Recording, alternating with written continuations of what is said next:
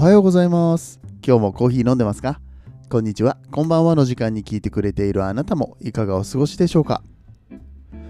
さて、この番組はコーヒー沼で泥遊びと言いまして、コーヒーインフルエンサーこと私翔平がコーヒーは楽しい、そして時には人生の役に立つというテーマのもとお送りしております、コーヒー雑談バラエティラジオでございます。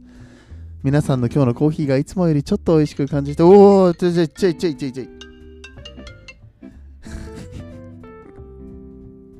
びっくりした。あの、あの、アラームが鳴りましたね。あ、どこまで行ったっけ？よろしくお願いしますぐらいの、本当に最後のところだったよね。いや、びっくりした。はい、ということで、8月の14日月曜日の朝の放送でございます。お盆、終わった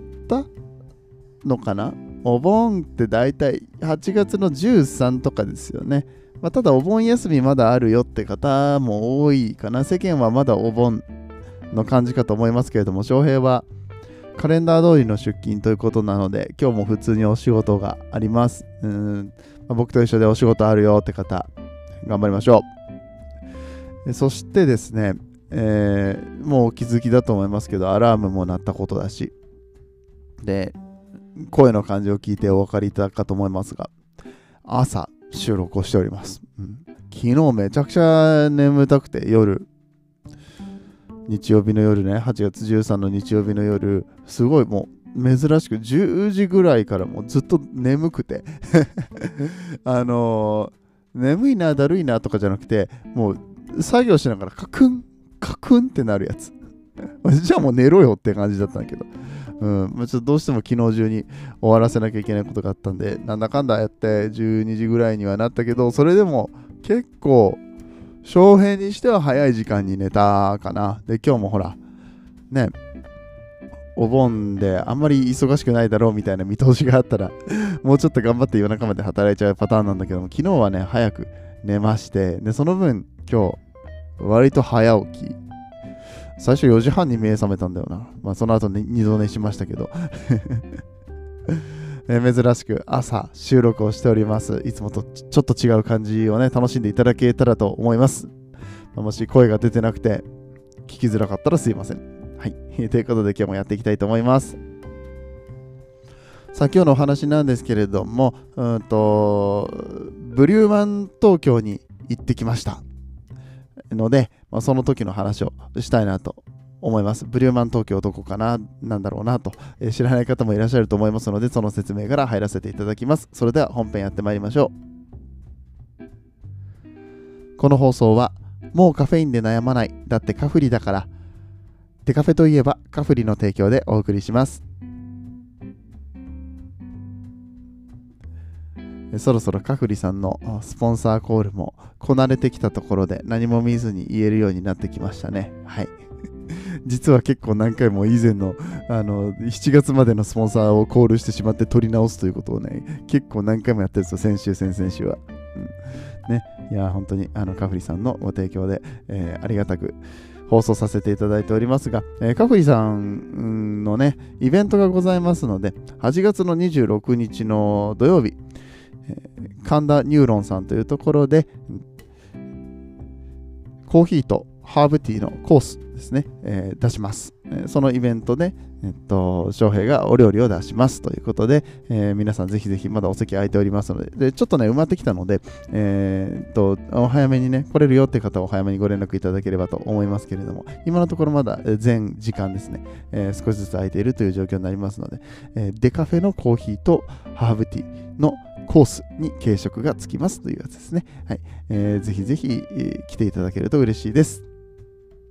はい。そんなこんなで本編の方入っていきたいんですけれども、ブリューマン東京に行ってきました。はい。えーブリューマン東京、代々木にあるんですけれども、そうね、あそこだと新宿南からの方が若干近いのかな。まあ新宿南と代々木駅って多分5分も変わらないぐらいなんで大きく変わんないといえば変わんないんだけども、うん、とブリューマン東京の位置がですね代々木駅から歩いて12分ぐらいで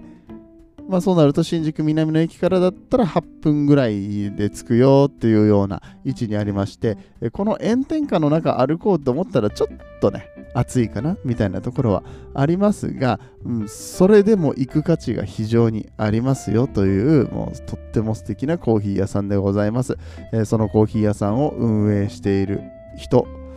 が、えー、まずですね素晴らしいバリスタですよ。2022年ジャパンブリュワーズカップの優勝者、え、それ以前にもえっと2019年のブリュワーズで2位、これあれですね、えっと、畠山大樹さんが1位になった年ですかね。いわゆるその畠山さんは世界って2位を取ってますからね、うん、もしかしたら大野さんは世界で3位だった可能性があるという、えー、そんなレベルのバリスタさんがやってるコーヒー屋さんですね。うん、あのちなみに僕知らなかったんだけど、エアロプレスの2016年のチャンピオンも取ってますね。これはあの香港で行われた大会だったみたいですけれども、うん、お店の方に行ったらトロフィーが飾ってあって、あ、そうなんだ、みたいな、え、感じになりました。はい、えー、そんな小野さんがですね、今年かな？今年の何月 ?4 月か5月か、えー、それぐらいにえー、っとコーヒー屋さんをオープンしましてそこの名前がブリューマンコーヒーということで、まあ、どっかで聞いたことある。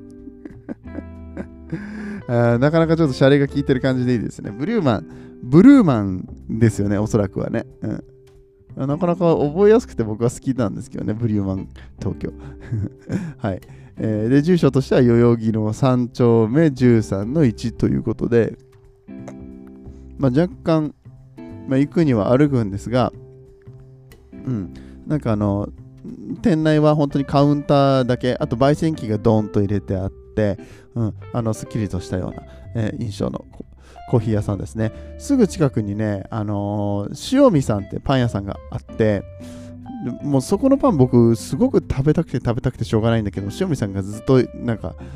行くたびにお休みでこのブリューマンコーヒーの近くを通るたびにですねなんかお休みの日が多くって先日もあのブリューマンさん行った時についでに塩見さんも行こうかなって思ったら夏休み中ですって言って張り紙がしてあって8月の1日から31日まで夏休みいただいておりますって書いてあってお1ヶ月1ヶ月休み取ってまた戻ってこれるパン屋さんってすげえなって思って。うん。まあ、閑静な住宅街の中にあるんですけどね。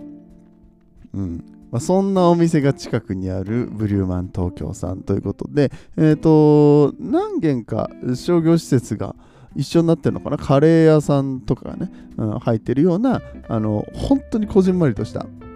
えうん、なんていうのかな？あ、ここ家じゃないんだみたいなところが、うん、またいい感じのね、そのブルーマンさんの、うん、佇まいのね、いい感じのところで、ちょっと写真がお見せできないのが残念なんですが、うん、中に入るとなんか緑も、うん、少し豊かに置いてあって、まあ、ちょっと暑いですけど、テラスで、え、コーヒー飲むこともできますし、まあ、中に入ればガンガン冷房もね、効かせていただいて涼しい、えー、いい感じのお店です。でね、まずびっくりするのがね、まあ、別にびっくりはしないか びっくりはしないかもしれないけれども、あの何もないところにドーンって焙煎機置いてあって、あの焙煎機がね、ディートリヒの7キロの釜なんですよね。結構珍しくって、ディートリヒって多分大体5キロの釜を置いてる店が多いと思うんですけども、7キロですよ。うん。って言ってわかるかな。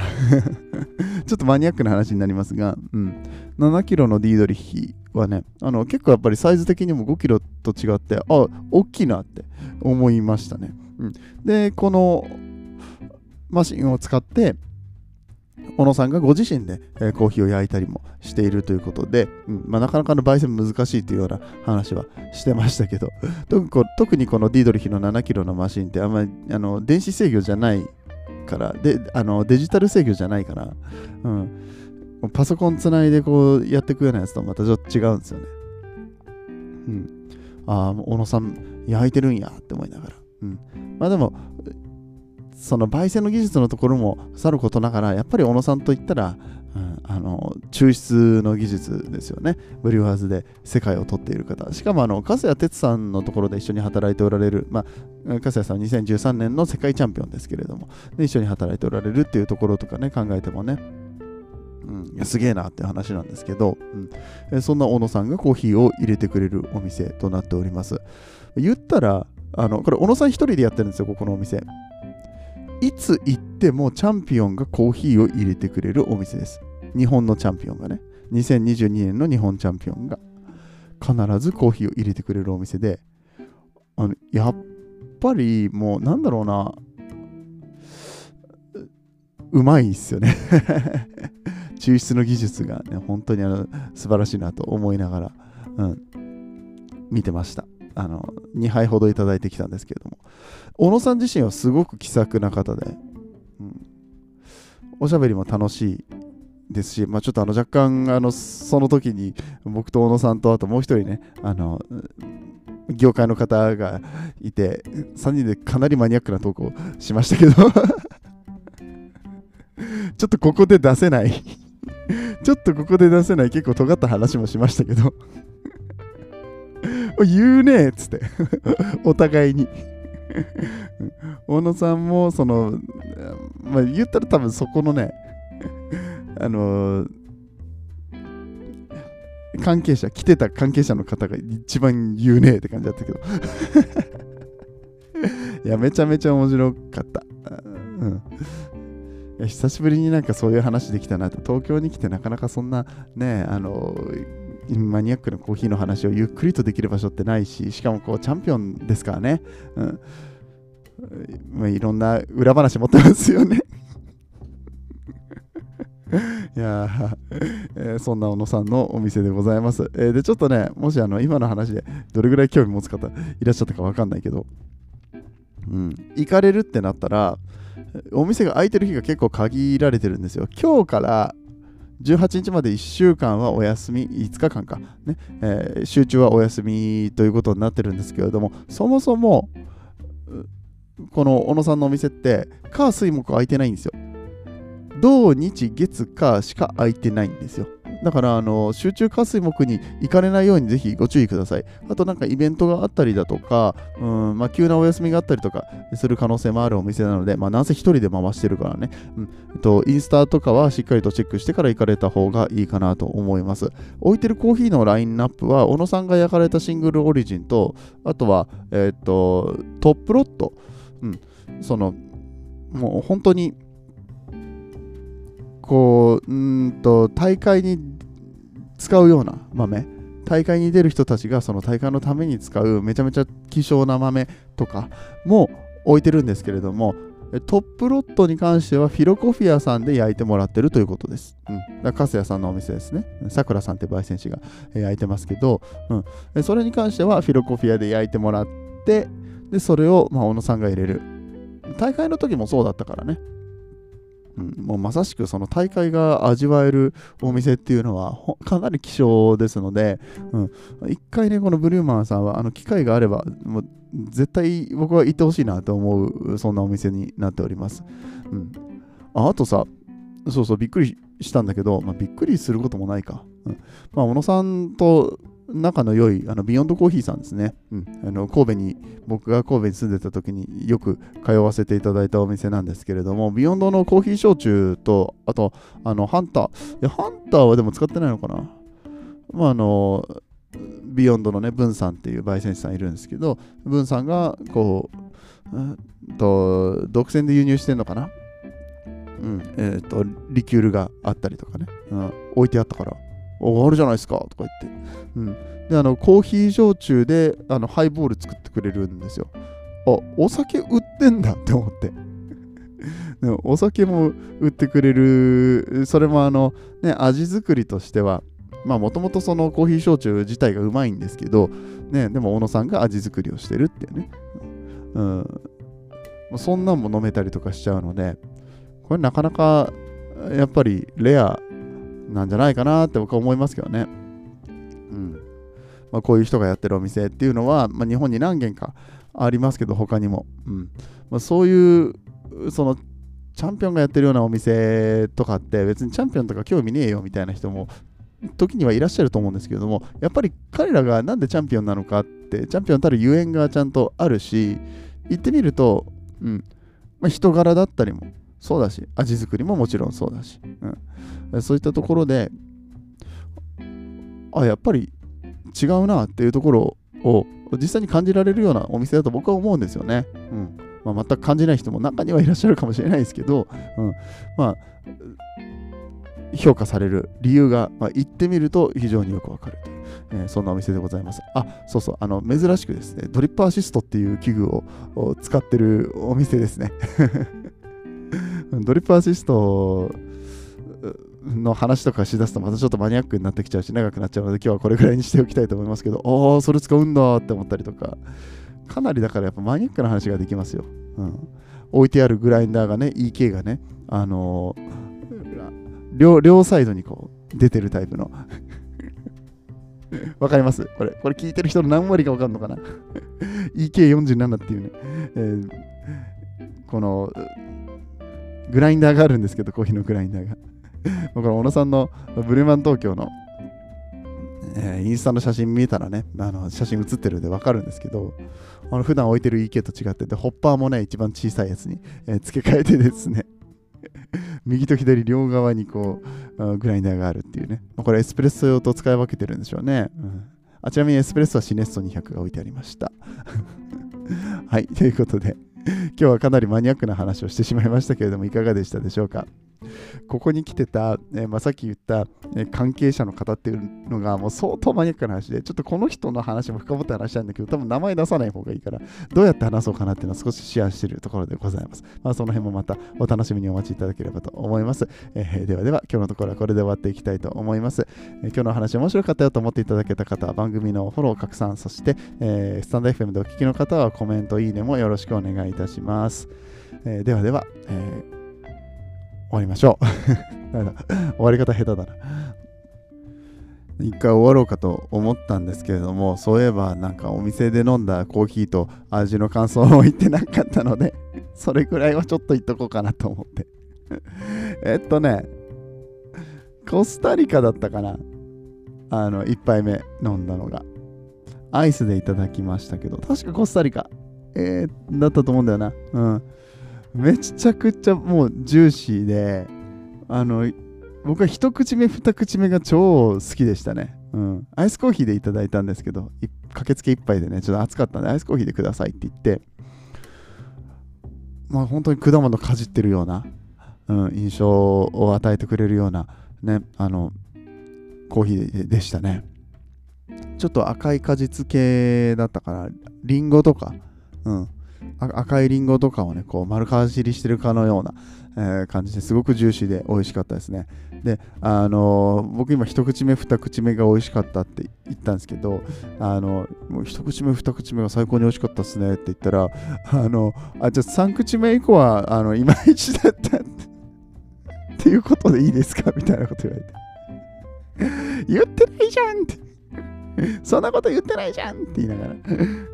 ちなみにそれを言ったのは小野さんではなく小野さんの横にいたその関係者の方だったんですけど。で小野さんは小野さんで、ああ、でもね、一口目、二口目 OK だったら、もうね、大会の時はもう二口までしか飲まないから、それと同じでしょとか言い出して、いや、ちげえんだわ そういうことじゃねえんだわって思いながら。和やかでしょ？そう、こんな感じのお店なんですよね。でその後2杯目いただいて、2杯目はガテマラですね。こちらもホットでいただきましたけど、まあ、ジューシーでね、甘みがあって、あの、いわゆるこの尖った酸とか一切ないですよ。うん。うん、その、こんなにフルーティーなのに、ん、だからやっぱそうだな。果物をかじってるっていう言い方が一番的確だなって僕は思っちゃうんですけど、うん、果物かじってさ、そのリンゴとかかじって酸っぱってあんまならないじゃん。酸っぱいリンゴもあるけど中には。うん、あんなに酸味があるんだけれども、それ以上に甘みがちゃんとあって、えー、酸っぱいっていう印象って受けないと思うんですよね。そういうコーヒーを出されるコーヒー屋さん、えー、でした、えー。ぜひぜひ今の話聞いて飲んでみたいなって思った方は、代々木駅からちょっと歩きますけれども、え行っていただければと思います。はい。なんか、コーヒー沼の翔平がこんなことを言ってましたって言ったら、多分小野さんすごい僕のことを覚えててくれてありがたいんですけど、まあ、あのお店小野さんしかいないから、うん、あの翔平の話したら、あの多分ああっつって分かってくれると思いますよ。あのぜひそんなそんな話からでもいいので小野さんとね仲良くおしゃべりをしていただければと思いますので、えー はい、えー行かれた方はぜひ言ってみてくださいじゃあ終わりましょうか。はい。あもうダメだね。あ朝はこんな感じです。あ朝はこんな感じですね。まだちょっとなんか声も出てないしね、うん。えー今日も頑張って、えーお仕事行っていきたいと思います。うん、割と長く話したけどね。はい。えーてな感じで、えー最後までお付き合いいただきありがとうございました。今日のお話面白かったよと思っていただけた方は番組のフォロー拡散、えーそしてスタンド FM でお聞きの方はいいねとかコメントもお待ちしておりますのでよろしくお願いいたします。えーまた明日お会いいたしましょう。お相手はコーヒー沼の翔平でした。皆さんにとって今日という日が素晴らしい日でありますように素敵なコーヒーと出会えますようにっていうのを忘れました。いい一日をお過ごしください。次はどの声とつながりますか？